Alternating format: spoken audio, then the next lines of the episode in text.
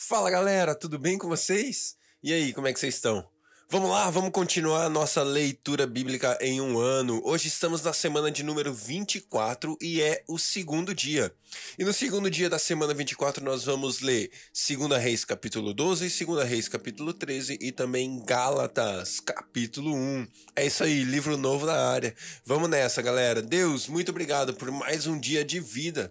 Muito obrigado pelo teu amor por nós, Deus. Nós queremos contar os nossos dias na sua presença, viver uma vida aos teus pés. Deus, como é bom como é bom estar contigo, como é bom poder contar com o seu mover ao nosso redor, aquele mover invisível, as coisas que o Senhor faz que a gente nem sabe, nem percebe, mas o Senhor está ali nos livrando, cuidando das nossas vidas, amando as nossas vidas, nos abençoando de uma maneira ímpar, única, especial, Pai. Muito obrigado, Senhor. Muito obrigado por porque isso é verdade, isso é assim. O Senhor cuida de nós Deus, de uma maneira extraordinária, de uma maneira que a gente não pode nem imaginar. Nós sabemos que o Senhor tem cuidado de nós, Pai. Muito obrigado, Deus. Mesmo quando as coisas são difíceis, mesmo quando as coisas são estranhas e parece que o Senhor está distante, ainda assim, o Senhor tem uma visão melhor, o Senhor sabe o melhor para todos nós, Pai. Muito obrigado. Nós queremos render as nossas vidas à Sua soberania, crer que o Senhor é fiel, crê que o Senhor faz conforme a sua palavra diz que faz, conforme o Senhor diz que faz, Deus. Muito obrigado, Senhor. Nós te honramos e te agradecemos nesse dia. Fala conosco mais uma vez em nome de Jesus. Amém. Glória a Deus. Segunda Reis, capítulo 12. No sétimo ano do reinado de Jeú, Joás começou a reinar e reinou 40 anos em Jerusalém. O nome de sua mãe era Zíbia. Ela era de Berseba. Joás fez o que o Senhor aprova durante todos os anos em que o sacerdote Joiada o orientou. Contudo, os altares idólatras não foram derrubados, o povo continuava a oferecer sacrifícios e queimar incenso neles. Joás ordenou aos sacerdotes: reúnam toda a prata trazida como dádiva sagrada ao templo do Senhor, a prata recolhida no recenseamento, a prata recebida de votos pessoais e a que foi trazida voluntariamente ao templo. Cada sacerdote recolha a prata de um dos tesoureiros para que seja usada na reforma do templo.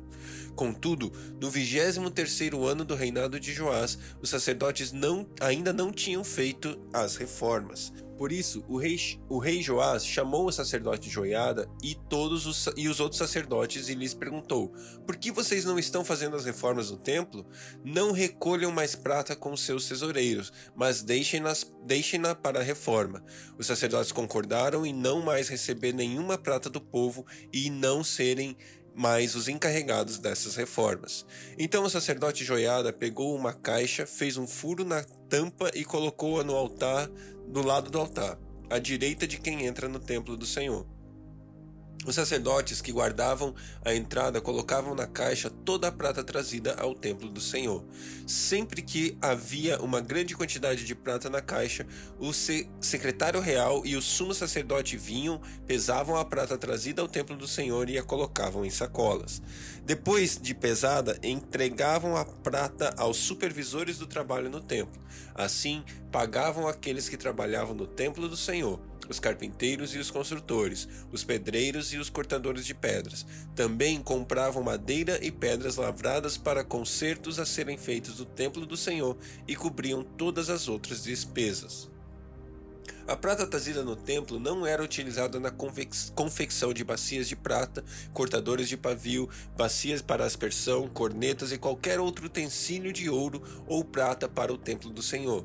Era usada como pagamento dos trabalhadores, e eles a entregavam para o, e, a, e eles a empregavam para o reparo do templo. Não se exigia a prestação de contas dos que pagavam os trabalhadores, pois agiam com honestidade. Mas a prata das ofertas pela culpa e das ofertas pelo pecado não era levada ao templo do Senhor, pois pertencia aos sacerdotes. Nessa época, Azael, rei da Síria, atacou Gate e a conquistou. Depois decidiu atacar Jerusalém. Então Joás, rei de Judá, apanhou todos os objetos consagrados consagrados por seus antepassados Josafá, Jeorão e Acasias, reis de Judá, e os que ele mesmo havia consagrado, e todo o ouro encontrado no depósito do templo do Senhor do palácio real, e enviou a Azael, rei da Síria, que assim desistiu de atacar Jerusalém. Os demais acontecimentos do reinado de Joás e as suas realizações estão todos nos livros escritos dos registros históricos dos reis de Judá. Dois de seus oficiais conspiraram contra ele e o assassinaram em Bet-Milo, no caminho que desce para Sila. Os oficiais que o assassinaram foram Josabade, filho de Simeate, e Josaba... Jeozabade, filho de Somer. Ele morreu e foi sepultado junto aos seus antepassados na cidade de Davi, e seu filho Amazias foi o seu sucessor. 2 Reis, capítulo 13. No 23º ano do reinado de Joás, filho de Acasias, rei de Judá, Jeoacás, filho de Jeú, tornou-se rei de Israel em Samaria e reinou 17 anos. Ele fez o que o Senhor reprova, seguindo os pecados de Jeroboão, filho de Nebate, que levara Israel a cometer, e não se afastou deles. Por isso a ira do Senhor se acendeu contra Israel, e por longo tempo ele os manteve sob o poder de Azael, rei da Síria, e de seu filho Ben-Hadad. Então Jeoacás buscou o favor do Senhor, e este o atendeu, pois viu quanto o rei da Síria oprimia Israel. O Senhor providenciou um libertador para Israel, que escapou do poder da Síria. Assim, os israelitas moraram em suas casas como anteriormente, mas continuaram a praticar os pecados que a dinastia de Jeroboão havia levado Israel a cometer, permanecendo neles. Até mesmo o poste sagrado permanecia em pé em Samaria. De todo o exército de Jeoacás só restaram 50 cavaleiros, 10 carros de guerra e 10 mil soldados de infantaria, pois o rei da Síria havia destruído a maior parte, reduzindo-a a pó. Os demais acontecimentos do reinado de Jeoacás, os seus atos e tudo o que realizou estão escritos nos registros históricos dos reis de Israel. Jeoacás descansou com seus antepassados e foi sepultado em Samaria. Seu filho Jeoás foi o seu sucessor. No 37 ano reina, do reinado de Joás, rei de Judá, Jeoás, rei de Je, filho de Jeoacás, tornou-se rei de Israel em Samaria e reinou 16 anos. Fez o que o Senhor reprova e não se desviou de nenhum dos pecados de Jeroboão, filho de Nebate, levava Israel a cometer. Antes permaneceu neles. Os demais acontecimentos do reinado de Jeoás, os seus atos e as suas realizações, inclusive a sua guerra contra Amazias, rei de Judá, estão escritos nos livros dos registros históricos dos reis de Israel.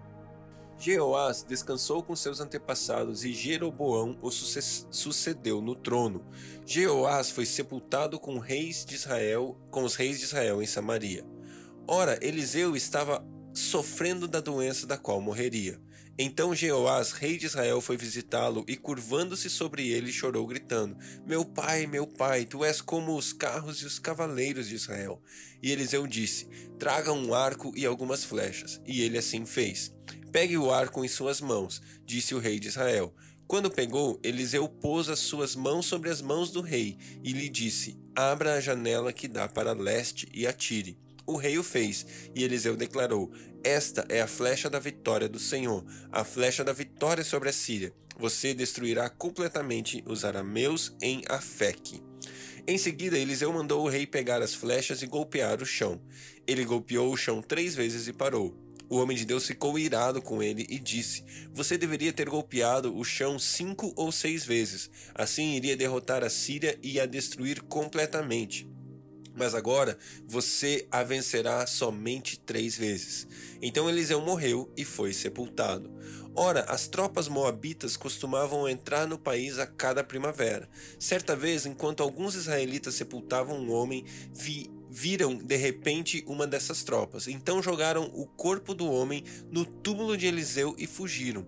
Assim que o cadáver encostou nos ossos de Eliseu, o homem voltou à vida e se levantou. Azael, rei da Síria, oprimiu os israelitas durante todo o reinado de Jeoacás, mas o Senhor foi bondoso com eles, teve compaixão e mostrou preocupação por eles por causa da sua aliança com Abraão, Isaque e Jacó.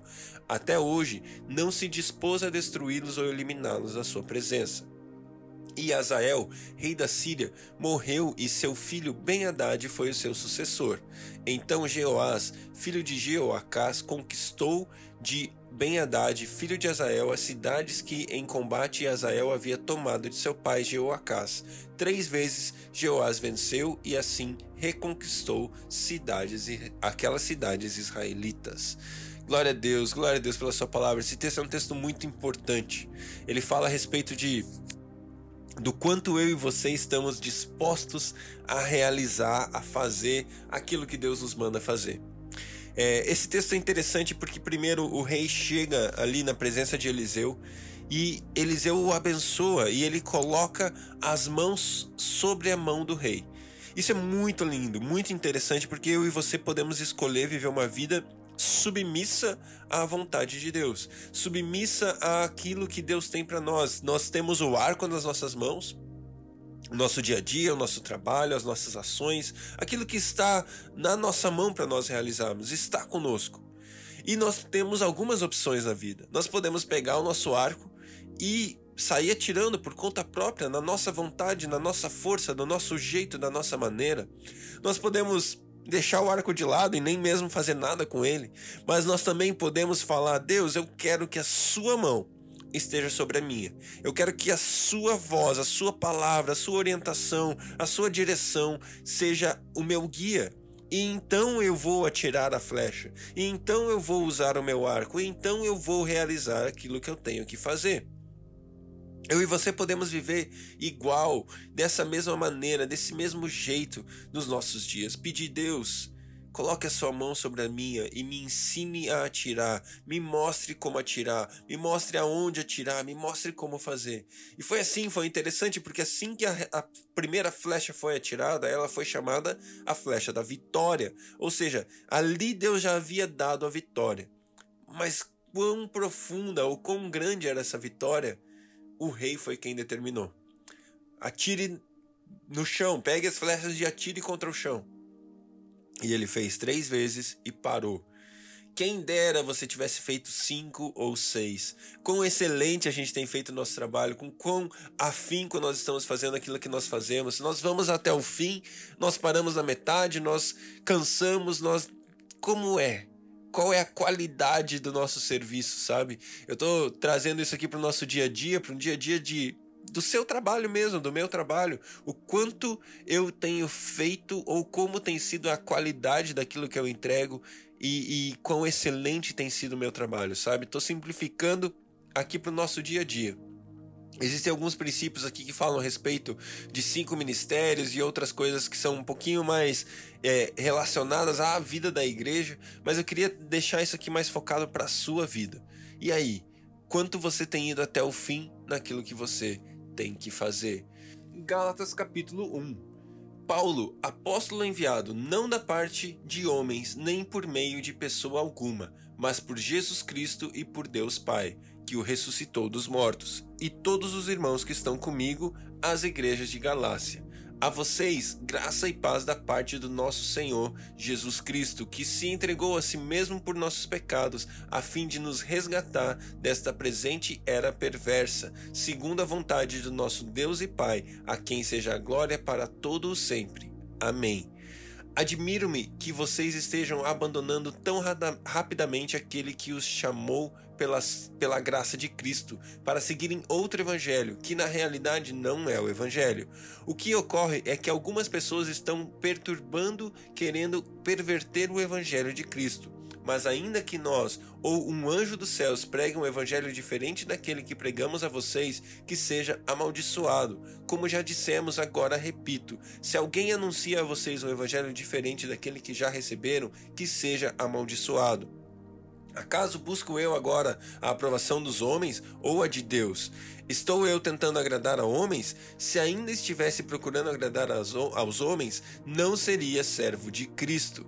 Irmãos, quero que saibam que o evangelho por mim anunciado não é de origem humana. Não o recebi de pessoa alguma, nem me foi nem me foi ele ensinado. Ao contrário, eu o recebi de Jesus Cristo por revelação.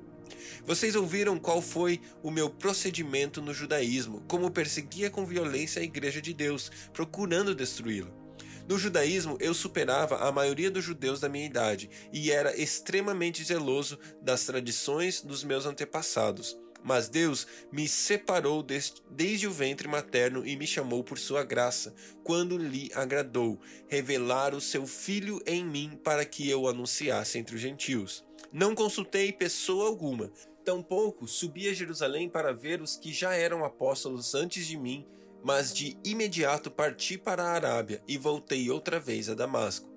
Depois de três anos, subi a Jerusalém para conhecer Pedro pessoalmente e estive com ele quinze dias. Não vi nenhum dos outros apóstolos a não ser Tiago, irmão do Senhor. Quanto ao que eu escrevo a vocês, afirmo diante de Deus que não minto. A seguir, fui para as regiões da Síria e da Cilícia. Eu não era pessoalmente conhecido pelas igrejas da Judéia que estão em Cristo Apenas ouviram dizer: aquele que antes nos perseguia agora está anunciando a fé que outrora procurava destruir, e glorificavam a Deus por minha causa. Um rápido, rápido comentário aqui. Aqui a gente já começa a ver como é importante eu e você conhecermos a palavra de Deus. Hoje em dia, a gente está aí rodeado, rodeado de acesso à informação, acesso à pregação, acesso a mensagens, acesso a muita, muita, muita, muito conteúdo que está aí na internet para mim e para você. Mas qual é o conteúdo correto? Qual é o conteúdo que realmente está de acordo com a palavra de Deus? Como é que você vai dizer isso?